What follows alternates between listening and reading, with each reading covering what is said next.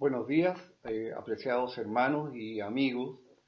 Reciban un cariñoso saludo en, esta mañana de domingo. les invitamos a seguir reflexionando en torno a esta carta eh, dirigida a los hebreos y hemos llevado ya algunas semanas eh, reflexionando en torno a ella eh, estamos avanzando ya al verso 4 hasta el 14 del capítulo 7 de esta preciosa carta, que tiene un, un contenido no siempre de fácil acceso para nosotros, por nuestra cultura, nuestra tradición. Y nos adelantaba ya el domingo recién pasado el pastor Javier eh, algunas características de este personaje que aparece tan eh, en la escritura como es Melquisedec, y, a pesar de lo fugaz de su aparición en los textos, eh, es considerado por nuestro escritor sagrado de, esta epístola eh, para, para, llevar prácticamente a una reflexión en torno a la calidad y el rol de este personaje. Eh, sin más preámbulo, eh, quisiera invitarles a que compartamos la, lectura de estos versos. Hoy, hoy, día son bastante más que los que se analizaron el domingo, eh, pero es por una cuestión de, considerar un tema dentro de un, bosquejo que, que, tenga más sentido. Y continúa la lectura de esta carta diciendo,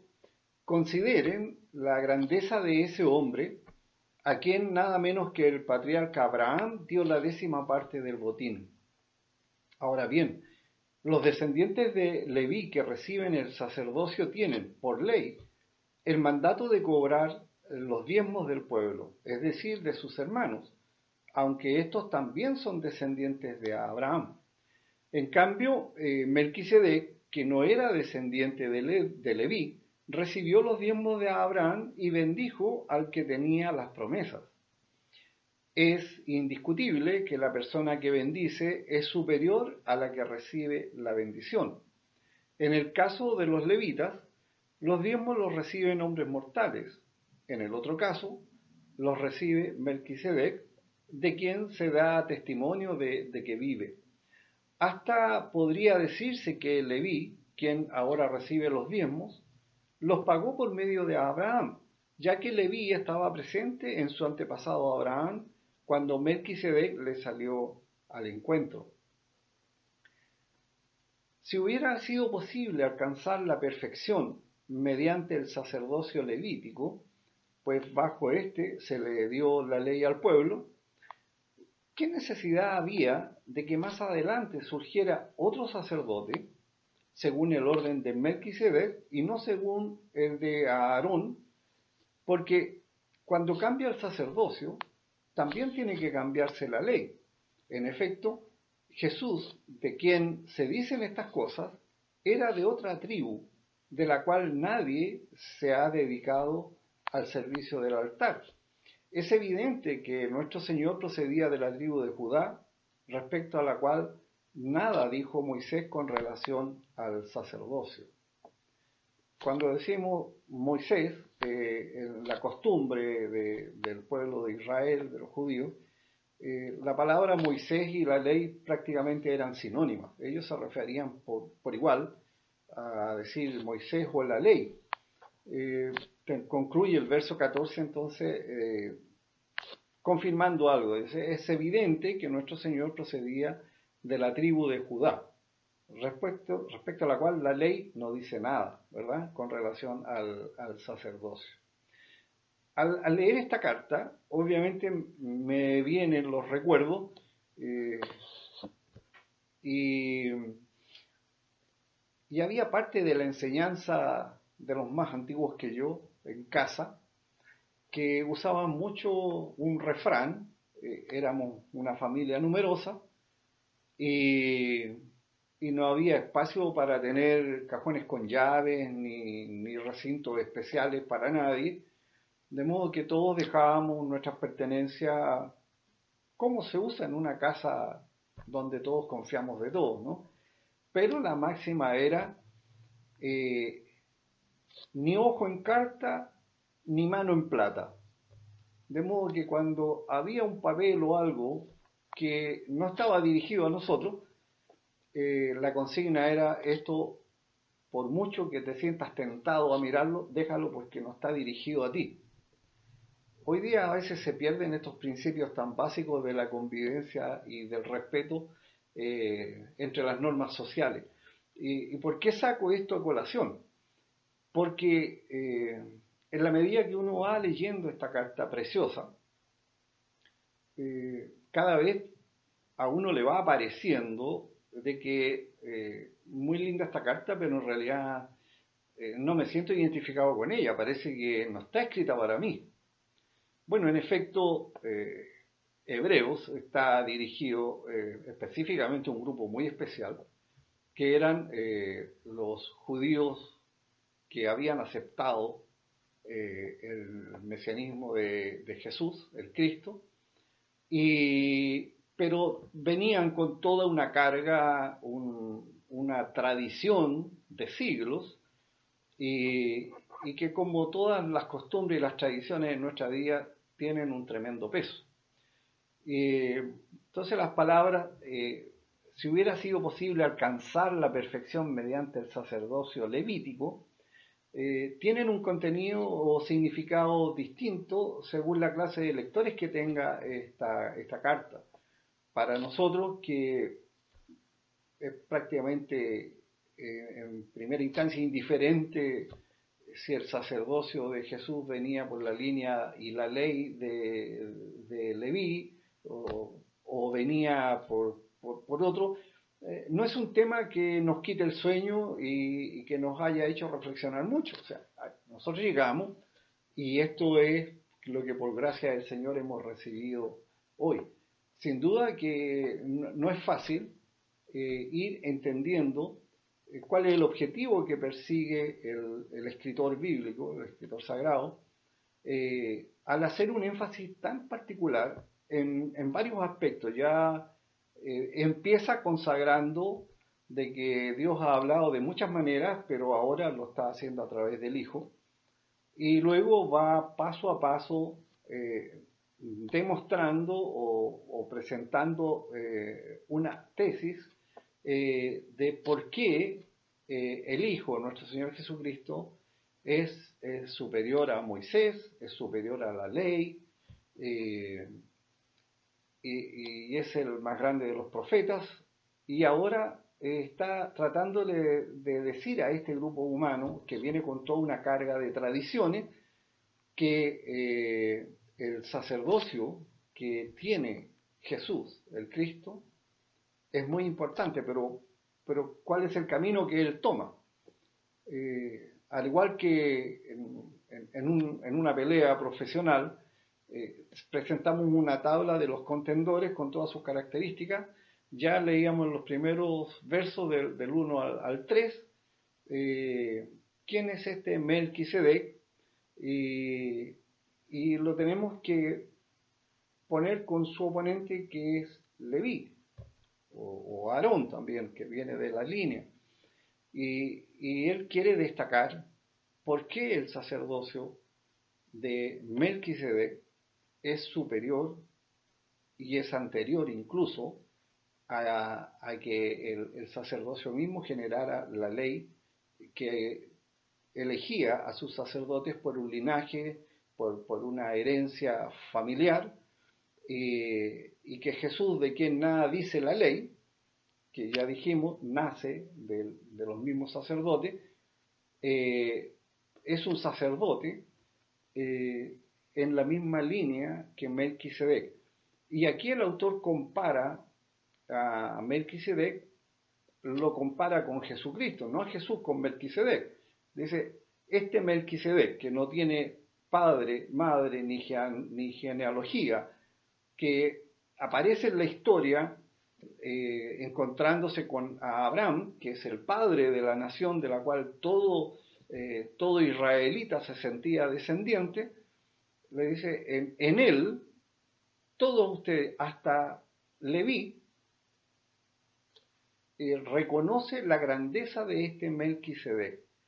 La reconoce en los dos aspectos que ya se vio el domingo pasado, en que eh, es él quien bendice a Abraham, y, es bien sabido, como que dice el verso 7, que es indiscutible que la persona que bendice es superior a la que recibe la bendición. Por lo tanto, ya hay un elemento en que Melquisedec es incluso superior a Abraham, y, también dice que el que recibe eh, los diezmos aquí es Melquisedec, y, lo está recibiendo de manos de aquel eh, en que está representada toda la, nación, desde Abraham hacia abajo, incluyendo a su tataranieto que es Leví. Por lo tanto, hasta Leví está eh, en esa línea reconociendo la grandeza de Melquisedec. Y este Melquisedec es figura de Jesús el Cristo porque tiene un sacerdocio que no tiene fin. Y en esto es superior al sacerdocio levítico, que eh, necesariamente eh, tenían que eh, heredar o traspasar su dignidad y oficio a las generaciones siguientes porque todos morían. Y en cambio, este Melquisedec no hay noticias en, lo poco que está escrito de él, de, de cuándo fallece, por lo tanto se considera que él es sacerdote para siempre, al igual como lo es Jesús el Cristo. Entonces, es para el pueblo de Israel que está viviendo la experiencia de conocer a este Jesús, el sumo sacerdote eterno, para siempre, pero confrontándolo con sus tradiciones de, siglos que están inscritas fuertemente en sus genes, pensando tal vez eh, es interesante que este Señor que nos ha sido presentado, eh, lo que ha hecho por nosotros, pero no estaría de más que siguiéramos observando tal vez las prácticas que veníamos trayendo, o tal vez dudando al decir, pero si todos los, eh, los sacerdotes, ¿verdad?, según la ley, vienen de esta tribu y no de Judá, a lo mejor eso estaría descalificando a Jesús el Cristo. Y es por eso que el escritor pone tanto énfasis en mostrarle a través de la misma escritura que eh, este sacerdocio, si bien es de un origen distinto, pero no es una novedad, por cuanto es anterior a Leví y, es del, tiempo de Abraham, y lo demuestra a través del texto ¿verdad? que leíamos en Génesis y el Salmo 110, verso 4 también, donde la promesa del sacerdocio eterno para el Hijo de Dios queda claramente establecido. Y, como decía, bueno, ¿qué, me deja a mí eh, esta enseñanza que sin duda, eh, si quisiéramos llevarlo desde un punto de vista histórico, es muy interesante, eh, nunca lo habíamos considerado, pero nuestra fe actual, nosotros que llegamos a los caminos del Señor, y reconociéndole casi por osmosis, ¿verdad? Porque así se nos enseñó en, nuestra catequesis, eh, en nuestros cursos de bautismo, en la escuela dominical. Eh, no tengo ninguna razón para dudar del sumo sacerdocio de Jesús, el Cristo. No me lo tienen que explicar, yo lo conocí así,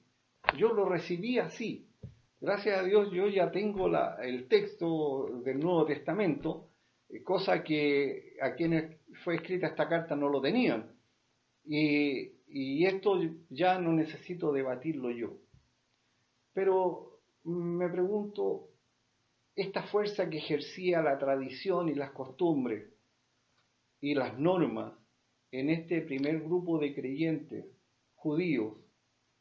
donde era posible que quisieran volver a sus antiguos rudimentos por considerarlos necesarios y, absolutamente valederos, aun cuando esta era figura de lo que venía, ahora yo tengo el objeto final, pero siento la tentación de quedarme eh, con, la matriz, con la sombra de, lo que se me anunciaba. no estaremos en alguna medida haciendo lo mismo hoy cuando a fuerza de,